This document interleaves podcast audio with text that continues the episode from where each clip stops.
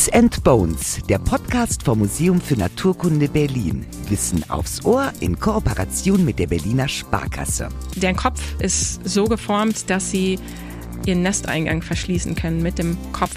In manchen Arten ist es so ganz krass ausgeprägt, dass sie so einen richtigen Teller auf dem Kopf sitzen haben und die nesten in ausgehöhlten Zweigen und haben dann oft nur ein oder zwei Nesteingänge und können dann einfach so wie so ein, ein Stöpsel quasi den Nesteingang verschließen. Stark sind sie, top organisiert und sie sind viele. Schätzungsweise 10.000 Billionen Ameisen gibt es auf der Erde. Insgesamt wiegen sie mehr als alle Menschen auf der Welt zusammen. Es wird also Zeit, den wuselnden Haufen mal genauer unter die Lupe zu nehmen. Und nein, nicht so, wie es manche Kinder gerne machen. Besser mit Bonnie, die kennt sich aus. Dr. Bonnie Bleimer, aka Ant-Woman, klettert gerne auf Bäume. Nicht nur, weil sie von da aus den besten Ausblick hat. Es gibt da auch Ameisen und die sammelt sie in der Luft wie auf der Erde. Seit 2020 erforscht sie am Museum für Naturkunde Berlin als Evolutionsbiologin die Wunder der fleißigen Insekten. Dafür muss sie schon mal die Grenzen Europas verlassen. Aber als Weltenbummlerin ist das gar kein Problem.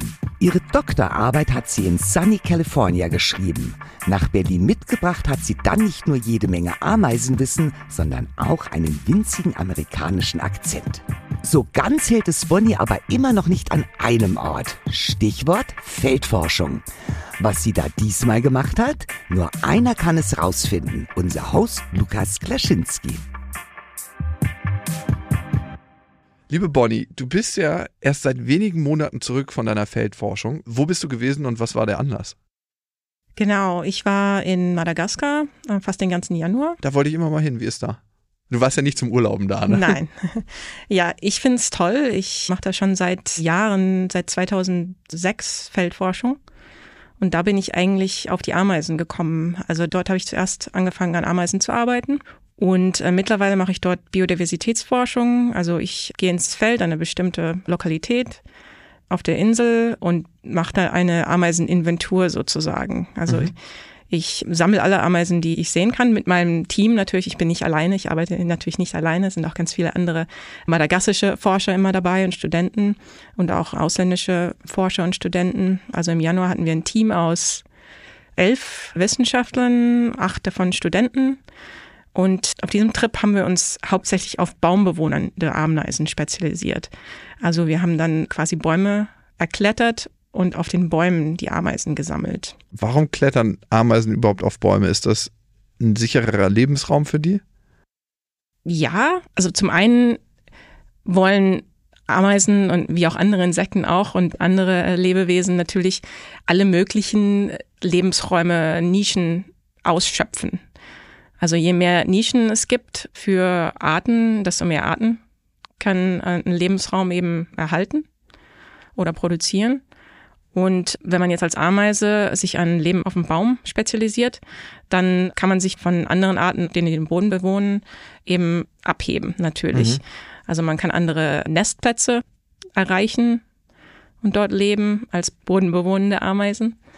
Und viele Nestplätze von Ameisen auf Bäumen sind viel einfacher zu verteidigen. Also viele Ameisen nisten in sich zersetzendem Holz und in hohlen Zweigen, sowohl auf dem Boden als auch auf den Bäumen. Aber auf den Bäumen gibt's oft eben nur sehr begrenzte Wege zu diesen Nestplätzen. Und man kann die dann als Ameisenkolonie einfacher verteidigen als jetzt auf dem Boden, wo, wo Feinde, Fressfeinde von allen Seiten kommen können sozusagen und von oben.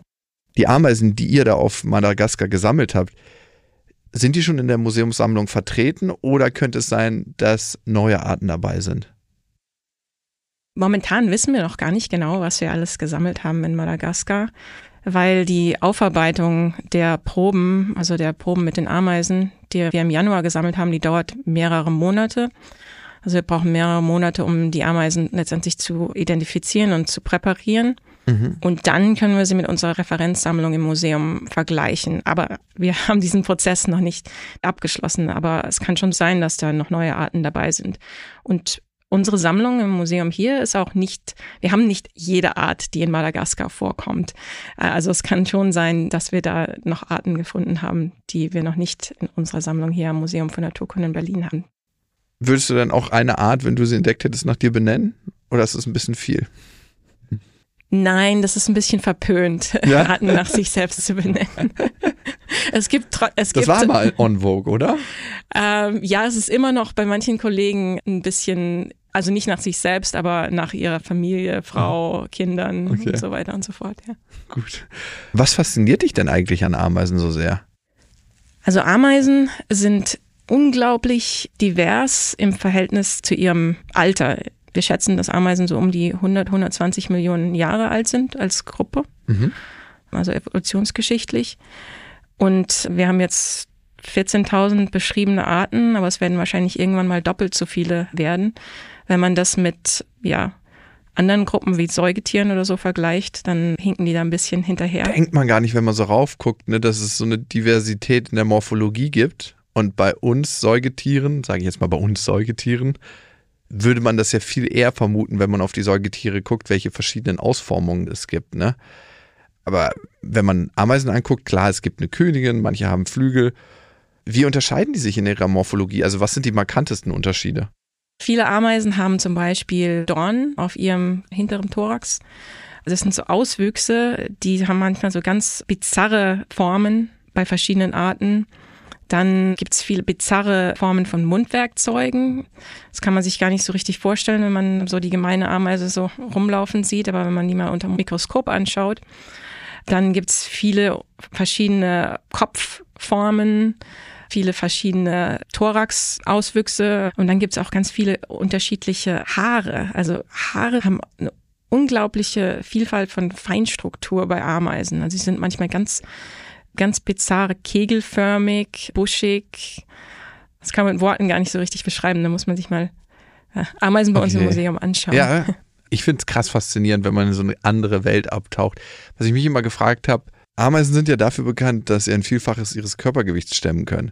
Wie machen die das? Also, warum ist zum Beispiel ein Käfer oder eine Fliege nicht so stark wie die Durchschnittsameise? Also das stimmt zum Beispiel nicht, dass Käfer nicht so stark sind wie ah, Ameisen, okay. ja. Ich weiß nicht genau, woher dieser Mythos kommt, dass man es den Ameisen hauptsächlich hinterher sagt. Aber es bei kleinen Tieren wie Insekten ist es ein Verhältnis, also die Muskelkraft eines Muskels ist proportional zu der Querschnittsfläche. Und bei kleinen Lebewesen wie bei Ameisen die sind dann verhältnismäßig stark im Verhältnis zu ihrem Körpergewicht. Mhm. Okay.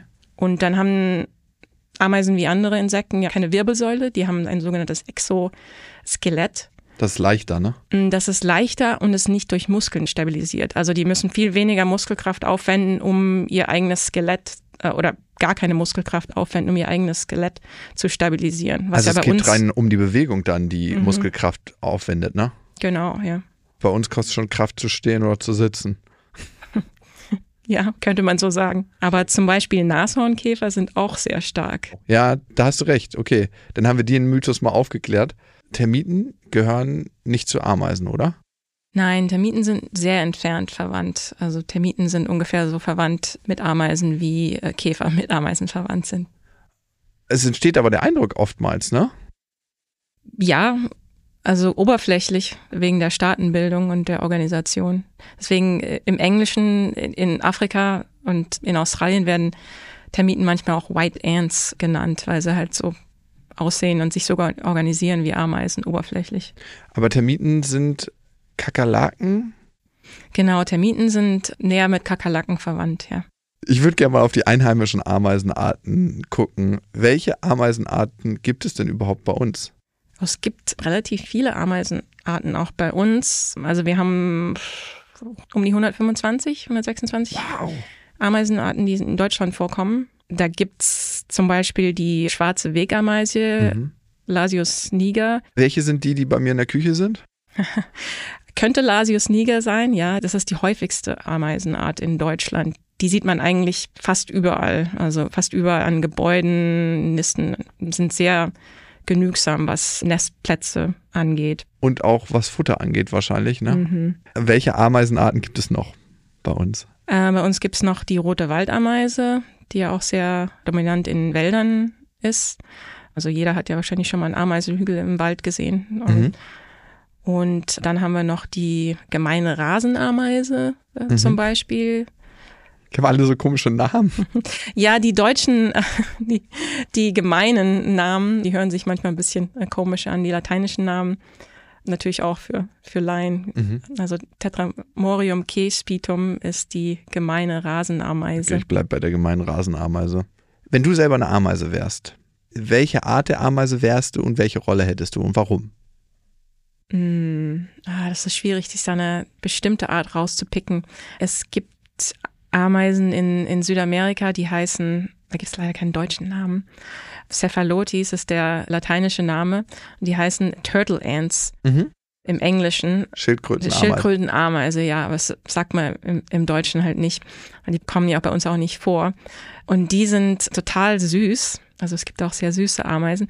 Deren Kopf ist so geformt, dass sie ihren Nesteingang verschließen können mit dem Kopf. In manchen Arten ist es so ganz krass ausgeprägt, dass sie so einen richtigen Teller auf dem Kopf sitzen haben. Mhm. Und die nesten in ausgehöhlten äh, Zweigen und haben dann oft nur ein oder zwei Nesteingänge und können dann einfach so wie so ein, so ein Stöpsel quasi den Nesteingang verschließen. Ah, okay. Also wenn ich eine Ameise wäre, dann wäre ich ähm, eine von den Cephalotes wahrscheinlich. Und auf jeden Fall würde ich auf dem Baum wohnen wollen. Es herrscht Aufregung im Ameisenstaat. Erhöhte Aktivität der Arbeiterinnen außerhalb vom Nest. Kurz darauf kommen die ersten Paarungswilligen an die Oberfläche. Wenn dann die Jungköniginnen und Männchen ihre Flügel ausbreiten, ist es endlich soweit. Paarungszeit bei den Ameisen. Zwischen April und August, sobald Temperatur und Wind stimmen, geht es hoch hinaus auf Hochzeitsflug. Zwei bis drei Tage lang dauert diese romantische Zeit. Gepaart wird sich im Flug und die Jungkönigin sammelt bis zu 100 Millionen Spermien auf. Bis zu 25 Jahre kann sie die dann unbeschadet mit sich herumtragen und davon Nachwuchs zeugen. Sehr nachhaltig diese Ameisenfortpflanzung. So romantisch der Flug, so tragisch das Ende für die Männchen. Ihr Motto Live fast, die young. Gerade noch im Liebestaumel hoch in der Luft, dabei gleich mehrere Weibchen begattet, endet ihr Leben jetzt abrupt. Ihre toten Körper dienen dem Staat als Nahrung. So unfair das erscheinen mag, jede Ameise erfüllt im Staat eben ihre Rolle. Was mich auch an Ameisen fasziniert, sind die verschiedenen Rollen in so einem Ameisenstaat. Welche Rollen gibt es da überhaupt? Da gibt's viele Rollen. Also zum ersten Mal gibt's ja die reproduktiven Rollen, also Männchen und Königin. Und dann die Arbeiterameisen haben sehr viele verschiedene Rollen. Die möchte ich jetzt gar nicht alle genau benennen. Aber es gibt einmal eine Arbeitsteilung, dass einige Arbeiter nur Aufgaben im Nest erledigen und andere Arbeiterinnen Aufgaben außerhalb des Nestes erledigen. Und da gibt's meistens eine altersbedingte Rollenverteilung zuerst. Also die jüngeren Arbeiter bleiben im Nest. Und ja, was gibt's da für Arbeiten? Ähm, Brutpflege, Nestpflege, also immer wieder Nestmaterial umschichten, das Nest erweitern. Dann gibt's eine Gruppe von Arbeiterinnen, die sich nur um die Königinpflege Mhm. bemüht. Und dann außerhalb des Nestes gibt's eben auch Futtersuche, ist eine Aufgabe, das Nest verteidigen, eine andere Aufgabe. Also da gibt's ja, je nach äh, Ameisenart gibt's da auch wieder sehr viele Unterschiede.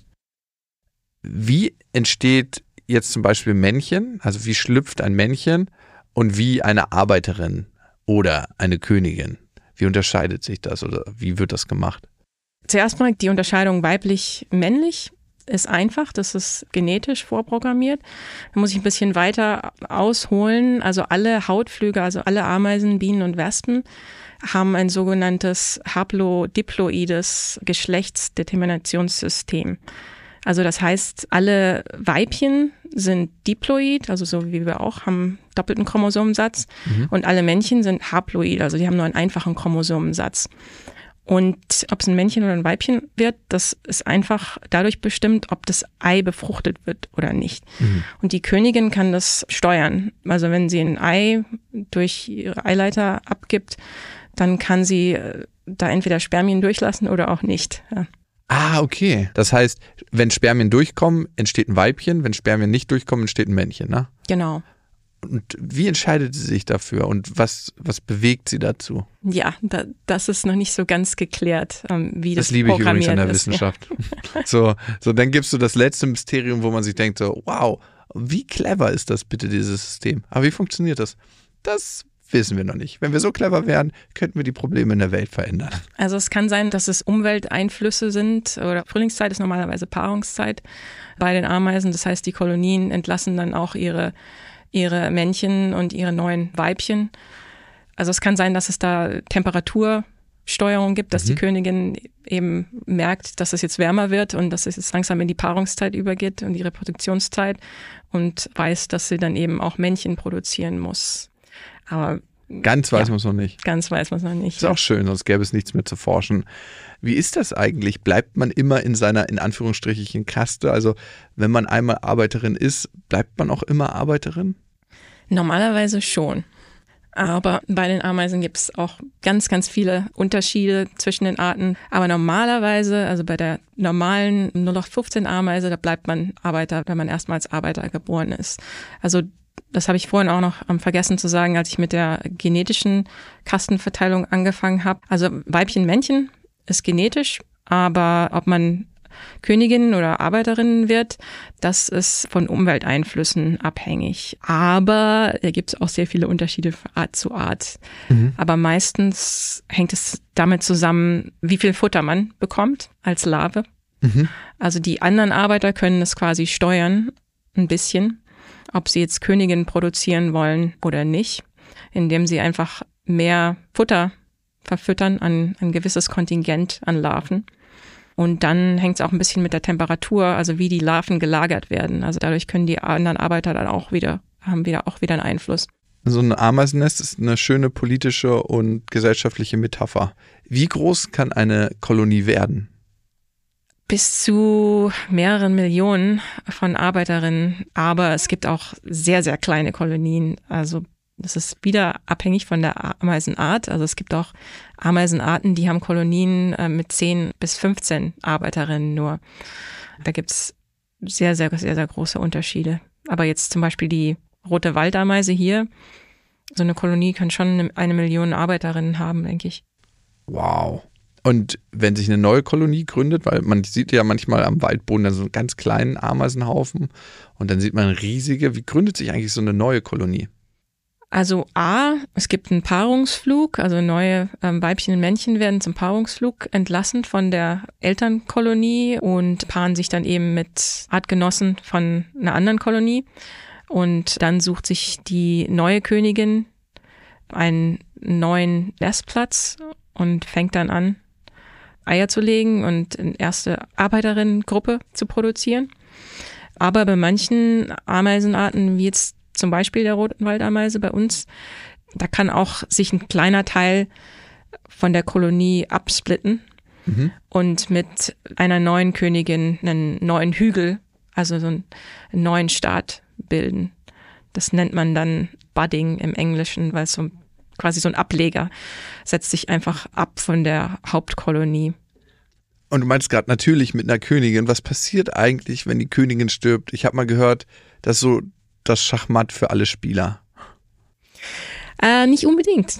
Also es gibt bei den Ameisen sogenannte monogyne Kolonien, also die nur eine Königin haben.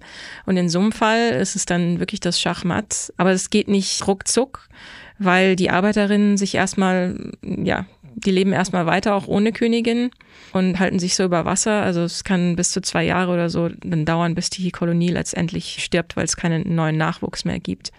Ah, dass sie zu alt werden mhm, eigentlich, genau. eine Gesellschaft, die zu alt wird und dann wegstirbt. Genau, Arbeiter leben ja nicht sehr lange, also so zwei bis maximal drei Jahre normalerweise.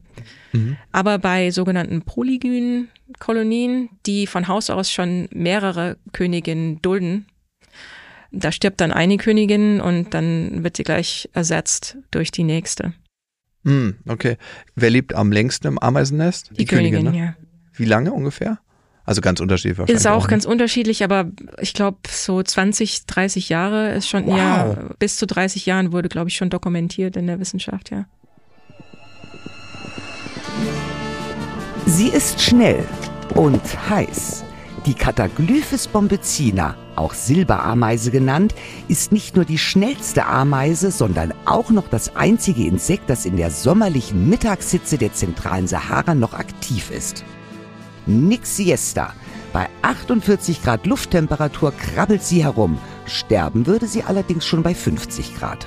Das nennt sich Leben am Limit. Sie kann das, weil ihre Füßchen nur kurz den Boden berühren, manchmal verfällt sie sogar in eine Art Galopp. Und dabei ist sie so schnell wie kaum ein anderes Tier auf der Erde. Im Verhältnis zur Körpergröße natürlich. 85 Zentimeter Distanz in einer Sekunde schafft sie. Wenn wir das als 1,70 Meter Mensch nachmachen wollen, dann müssen wir in gleicher Zeit knapp 400 Meter schaffen. Schnell sein ist ja praktisch, aber in einer Wüste, wo alles gleich aussieht, woher weiß die Silberameise, wohin sie rennen muss?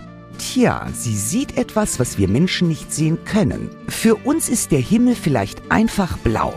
Die Silberameise sieht in ihm ein Muster, das sogenannte Polarisationsmuster. Das nutzen auch die Honigbienen zur Orientierung. Und wie machen das unsere heimischen Ameisen? Wenn eine Ameise etwas Leckeres entdeckt hat, folgen die anderen Ameisen. Das sehe ich ja nicht nur bei mir in der Küche, sondern auch auf dem Waldboden. Ich frage mich immer, wie funktioniert das? Wie kommt diese berühmte Ameisenstraße zustande? Ja, also Ameisen verständigen sich ja hauptsächlich durch chemische Kommunikation, also durch Pheromone. Mhm. Und wenn dann eine Ameise, also es gibt ja eine Gruppe von Ameisenarbeiterinnen, die dafür zuständig ist, Nahrung zu suchen. Also die wandern dann herum, einzeln und suchen nach Nahrungsquellen. Und wenn eine denkt, dass sie was Leckeres gefunden hat, dann rennt sie zurück ins Nest und teilt es quasi den anderen Arbeitern im, im Nest mit. Und dann, wenn sie zum Nest zurückläuft, legt sie quasi eine Pheromonspur mhm. zurück zum Nest, damit ihre Kolleginnen im Nest dieser Spur dann folgen können zu der Futterquelle. Und je mehr Ameisen jetzt entlanglaufen auf dieser Pheromonspur, desto mehr verstärkt sich die, weil jede Arbeiterin dann eben ihre eigene Spur legt und dann werden eben wie so in, in einer Kettenreaktion werden eben mehr und mehr Ameisen angelockt, bis sich dann so eine richtige Ameisenstraße halt entwickelt hat. Und wie erschnüffeln die die Spur? Die haben ja keine Nase, ne? Nee, die haben keine Nase. Bei den Ameisen sehr wichtig sind die Antennen. Die Antennen haben alle Chemorezeptoren, also so Sensillen sozusagen, mit denen sie schmecken können. Deswegen sieht man auch, wenn man jetzt ja mit bloßem Auge, ja manchmal sieht man es mit bloßem Auge, dass die Ameisen immer ihre Antennen bewegen. Also die schmecken quasi immer durch die Luft, die ertasten dann alles. Also mhm. Und diese Duftspur, die gelegt wird, ne, sagen wir mal, der unterläuft einen Fehler und diese Duftspur verläuft im Kreis. Es gibt ja den Mythos von der Ameisenmühle. Kommen die dann jemals wieder aus diesem Kreis raus oder verenden die in diesem Kreis? Weil ich habe mal gelesen, dass dann so ein Kreis entsteht und die sind irgendwann kraftlos und enden einfach. Ja, das stimmt. Das gibt diese Ameisenmühle und da gibt es wohl wirklich keinen Ausweg. Und die Ameisen gehen dann letztlich dort zugrunde. Also der Teil, der dann in dieser Mühle gefangen ist, geht zugrunde, weil sie dann irgendwann erschöpft sind und keine Nahrung zu sich nehmen. Und dann, ähm, ja, das kommt, glaube ich, bei den Wanderameisen vor, die auch blind sind, also die gar keine anderen Orientierungsmöglichkeiten haben. Und nehmen Ameisen eigentlich dann auch so eine Duftspur wahr, die nicht von der eigenen Kolonie ist, sondern von anderen Kolonien? Ja, aber die würden ihr dann nicht folgen. Also das geht dann eher um Verteidigung. Also die nehmen schon Geruchsstoffe von anderen Kolonien wahr. Okay, und jede Kolonie hat wahrscheinlich ihren individuellen Geruch, ne? Genau. Und wenn eine andere Ameise dazukommt, dann erkennt man aufgrund des Geruchs, die gehört nicht zu uns. Genau, die wird dann gleich als Eindringling enttarnt. Und dann? Äh, und dann normalerweise, ja, Eindringlinge werden getötet, ja. Und Eindringlinge werden eigentlich nur über den Duft erkannt oder auch über das Aussehen? Nur über den Duft. Das heißt, wenn ich ein cleveres Insekt bin, in Anführungsstrichen clever, solange du riechst wie alle anderen, bekommst du, was du möchtest, in Anführungsstrichen. Also, das heißt, wenn ich ein cleveres Insekt bin, solange du wie alle anderen riechst, kommst du auch überall rein. Machen sich das manche Eindringlinge zunutze? Oh ja, da gibt's, da gibt's ganz, ganz viele andere Insekten, die sich das zunutze machen und die dann mehr oder weniger parasitisch im Ameisennest leben und sich sogar teilweise von den Ameisen füttern und pflegen lassen. Geil. Eigentlich voll komfortabel. Wie viele Analogien glaubst du, gibt es zu der menschlichen Gesellschaft, die man aus so einem Ameisennest ziehen könnte? Es kommt mir so vor, als ob es wahnsinnig viele sind. Ja, wahrscheinlich schon. Aber Ameisen, würde ich sagen, sind besser organisiert als Menschen. Äh, ja, meistens. Was meinst du damit besser organisiert? Was machen die sehr, sehr gut in ihrer Organisation? Die Arbeitsteilung haben sie ein bisschen besser drauf als wir, mhm. denke ich. Und die ähm, Reproduktionsaufteilung ist auch effizienter. Also ich würde nicht sagen besser, aber es ist alles sehr effizienter als bei uns. Insekten, die sich so organisieren wie Ameisen und abstimmen, ist das eine Ausnahme oder eher eine Regel in der Insektenwelt? Eher eine Ausnahme, aber Ameisen sind nicht die einzigen Insekten, die sich so organisieren. Also viele Bienen bilden auch Staaten, aber mhm. nicht alle Bienen.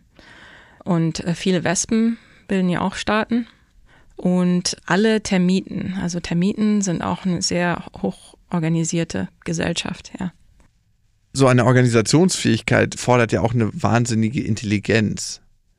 Haben Ameisen überhaupt ein Gehirn? Und ist das intelligent? Ja, könnte man schon sagen, oder? Ja, würde ich schon sagen. Also ein Gehirn haben sie auf jeden Fall. Im Verhältnis mit dem menschlichen Gehirn zu unserer Körpermasse ist es, glaube ich, ein bisschen kleiner. Aber wenn man sich jetzt vorstellt, dass in der Kolonie es viele Ameisengehirne gibt, die zusammenarbeiten zu einem Supergehirn, mhm. dann ist es leistungsstärker als unser Gehirn wahrscheinlich. Ah, okay.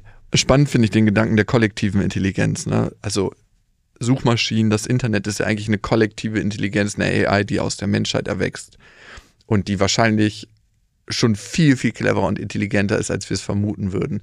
Würdest du sagen, ein Ameisenstaat hat als solches eine höhere kollektive Intelligenz als wir Menschen?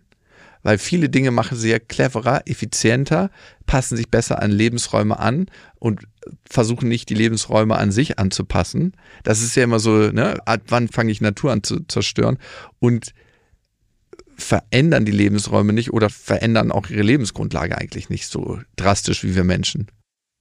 Ja, also wenn man es so betrachtet, sind Ameisen wahrscheinlich schon sehr viel intelligenter als wir Menschen, weil es dann nicht um das Individuum geht. Ne? Die arbeiten zusammen und es geht um das Überleben der Kolonie, um, um das Voranschreiten, um Wachstum der Kolonie und nicht des Einzelnen. Und bei Menschen, Menschen sind ja leider doch eher egoistisch und darum haben wir auch viele dieser Probleme. Und was passiert eigentlich, wenn eine Ameise krank wird? Wir kennen mittlerweile das Infektionsschutzgesetz sehr gut. Immerhin nur ein Haushalt, aber in Sachen Abstandshaltung stelle ich mir das schwierig vor. Ne? Das muss sich ja wahnsinnig schnell verbreiten, so eine Krankheit im Ameisennest. Ja, also die Ameisen sind da wiederum nicht egoistisch, sondern sehr sozial und die halten sich dann gleich von den Kollegen in der Kolonie fern und selbst isolieren sich dann. Ah. Mhm. Und entfernen sich meistens selbst aus dem Nest sozusagen, damit sie keine anderen Arbeiterinnen anstecken. Also alles wird eigentlich dem Wohl der Gemeinschaft untergeordnet. Sozusagen, ja. Und haben die auch irgendwie Stoffe, mit denen sie sich heilen? Stoffe, mit denen sie sich heilen, nicht, aber sie haben Stoffe, mit denen sie sich quasi prophylaktisch schützen können. Also es gibt Ameisenantibiotika, also es gibt eine Drüse mhm. bei den Ameisen, die äh, Metapluraldrüse, die ein Antibiotikum, antibakterielle Substanz produziert, mit der sich die Ameisen selber quasi einschmieren und imprägnieren. Ameisen schmieren sich mit Antibiotika ein, manche Vögel schmieren sich mit Ameisen ein. Auf Englisch heißt das Anting, auf Deutsch Einimsen. Emsen, so wurden Ameisen früher genannt. Warum sie sich einimsen, das ist noch nicht restlos erforscht. Es könnte sein, dass sie sich ihr Gefieder mit Ameisen einreiben, weil die Sekrete der Ameisen, zum Beispiel Ameisensäure, wohl pflegende und antibakterielle Eigenschaften haben. Die ätzende Flüssigkeit vertreibt dann verschiedene Parasiten auf der Haut. Es gibt aber noch eine andere Theorie.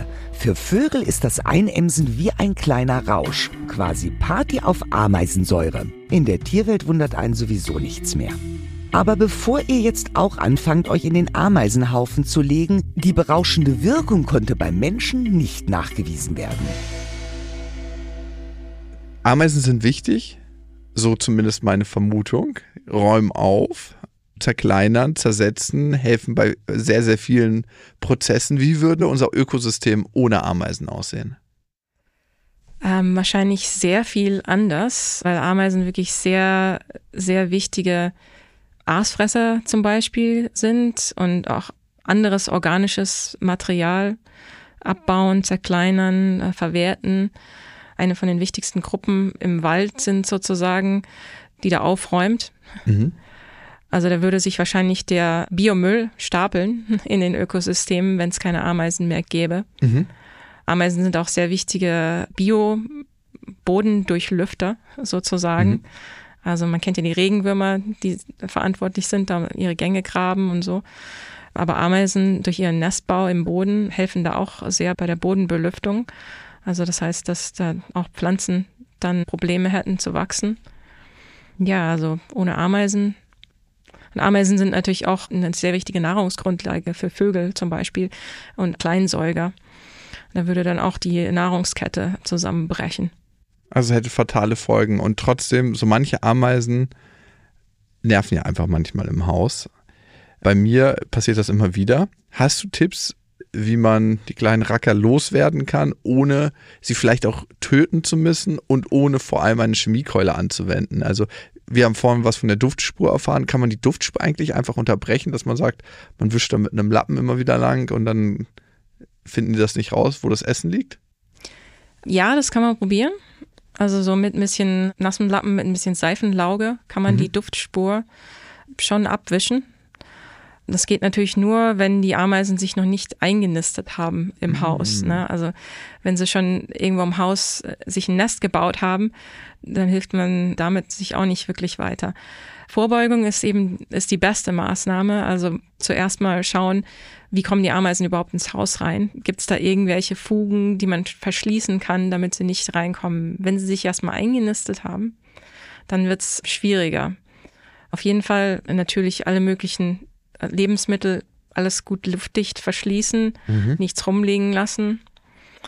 Und wenn es dann wirklich zu einer wirklichen Ameiseninfestation gekommen ist, also ohne Chemie, man kann Backpulver versuchen, das ist ein, sozusagen ein natürliches Ameisengift, weil es, es ist ja basisch, also Natron ist ja der Wirkstoff im Backpulver, der dann den pH-Wert in den Zellen anhebt. Und dann können anscheinend wichtige Enzyme nicht mehr funktionieren. Ist quasi dann, wirkt dann wie ein Zellgift, im einfachsten Sinne gesagt. Ähm, also sie explodieren aber, nicht wirklich. Nein, sie explodieren nicht wirklich. Das ist auch so ein, so ein Mythos, den ich auch lange geglaubt habe. Ja. ja. Aber wenn man dann ein bisschen recherchiert, dann liest man, dass man das, dass das eigentlich nicht stimmt. Aber die Ameisen fressen das Backpulver nicht. Also als Nahrung hat es keinen Wert für sie. Also man muss es dann irgendwie mit Zucker oder so irgendwas, was sie dann anlockt, ah, mischen. Gut, das war mein Fehler vielleicht bisher. Aber es ist gut, dass es die Ameisen gibt. Wie steht es eigentlich um die Ameisen? Also gibt es noch genügend? Ja, es gibt schon noch, also genügend. Das kommt darauf an, wie man es sieht. Also die schwarze Wegameise, die gibt es an jeder Straßenecke sozusagen aber die ist auch sehr gut an alle möglichen Habitate angepasst. Die kann überall leben, kann in unseren Häusern leben, kann draußen im Wald leben, kann unterm Asphalt leben. Aber andere Arten haben eben sehr viel kleinere Nischen, in denen sie leben können. Und da sind Ameisen auch wie andere Insekten von dem Lebensraumumwandlung oder Lebensraumzerstörung sehr stark betroffen oder von Schadstoffeinträgen ins Ökosystem. Und da wissen wir manchmal noch gar nicht genau, wie da die Auswirkungen sind und wie viele Arten uns da so klammheimlich verloren gehen.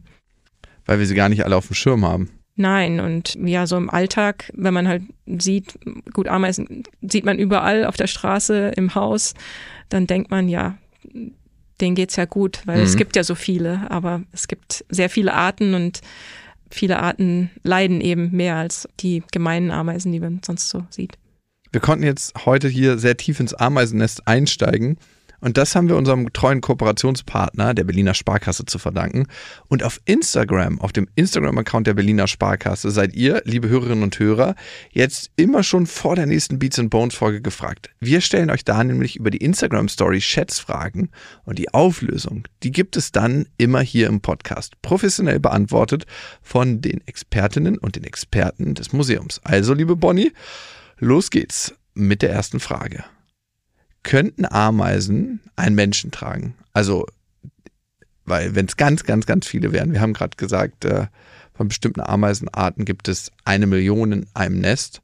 Wenn eine Million sich zusammentun würden und sagt, Mensch, leg dich hin, wir krabbeln unter dich runter und tragen dich. Ginge das?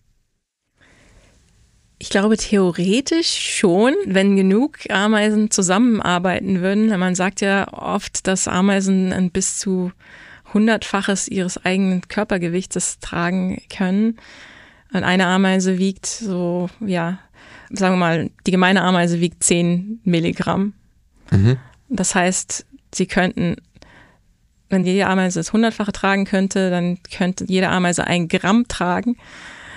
Und dann bräuchte man, ja, also für ein Kilo bräuchte man 1000 Ameisen mhm. pro Kilo. Mhm. Und dann für einen 50 Kilo schweren Menschen bräuchte man nur 50.000 Ameisen. Klingt gar nicht so viel, ne? Klingt gar nicht so viel. Rein theoretisch ging es wahrscheinlich, aber praktisch äh, würde es nicht funktionieren, weil man die erste Ameise ja gleich zerquetschen würde, wenn, äh, also so rein ähm, logistisch würde es wahrscheinlich nicht funktionieren. Und vielleicht auch nicht vom Platz, ne? Ich weiß nicht, wie viel Fläche 50.000 Ameisen einnehmen würden. Ob die genau unter den Körper passen ja, ich würden? Ich glaube schon. Also ich glaube, unter den Körper würden mehr als 50.000 Ameisen passen. Okay. Wir hatten es vorhin schon mal angerissen. Wie alt können manche Ameisen werden? Ja, also Königinnen können bis 30 Jahre alt werden, was wir so bisher wissen. Und Arbeiterinnen werden aber nicht so alt, also zwei bis drei Jahre. Mhm. Verrückte Ameisen, was gibt es nicht? Ameisen, die Sklaven halten, also Antwort A. B. Ameisen, die explodieren. C. Ameisen, die Ackerbau betreiben. Und D. Ameisen, die Siesta halten. Ich würde sagen D. Ameisen, die Siesta halten. Okay. Weil, ähm, ja, es gibt Ameisen, die Ackerbau betreiben, also die Pilze züchten. So Wirklich? Ja. Mhm. Wow.